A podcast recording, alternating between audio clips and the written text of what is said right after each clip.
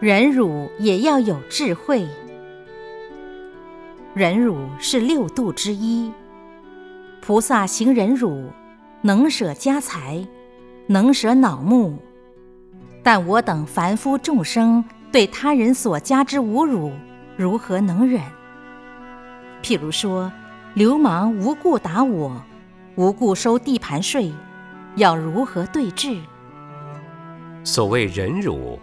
忍是忍耐，辱就是他人对我的侮辱。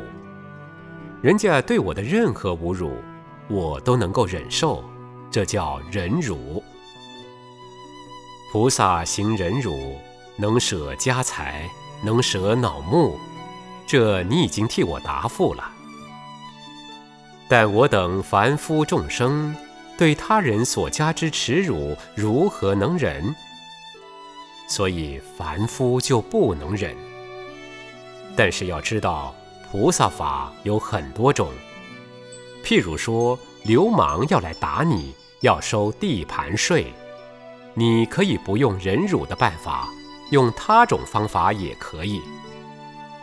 我们不妨学观音菩萨。观音菩萨是：此人应以何身得度者？观世音菩萨即现何身而为说法？那么此人应以警察身得度者，观音菩萨即现警察身而为说法。假使这种情况，你要对他慈悲的话，你就报警把他关起来。我们忍辱也要有智慧，慈悲也要有智慧。无论做什么事情都要有智慧。假使他是一个坏人，你随便让他打你，那这种忍辱的方法也不是菩萨法。明明他是个坏人，他要拿刀子杀你，那么你就等他杀吗？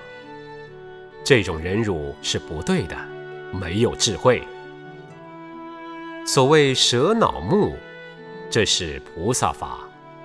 就是说，众生你需要我的脑，我可以舍脑来给你；你众生需要我的眼睛才能治得好你的病，我可以舍眼睛来治你的病。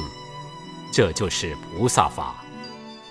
那么他现在是来要地盘税，要来打你，要欺负你，你就给他欺负，这样是显得自己没有智慧，这是愚痴的表现。佛经里还有一种菩萨现怒目金刚相，不现观世音菩萨慈悲相。有的众生，你现阿弥陀佛、现观音菩萨大慈大悲这种慈悲相，他会听你的话。但是有一种众生，你就要现怒目金刚相，他才会听你的话。这个时候。你就可以现怒目金刚相。其实这是很自然的。一个做妈妈的人看到自己的小孩调皮捣蛋，没有办法，好好跟他讲，他又不听，只有拿棍子打他的屁股，那他就乖乖了。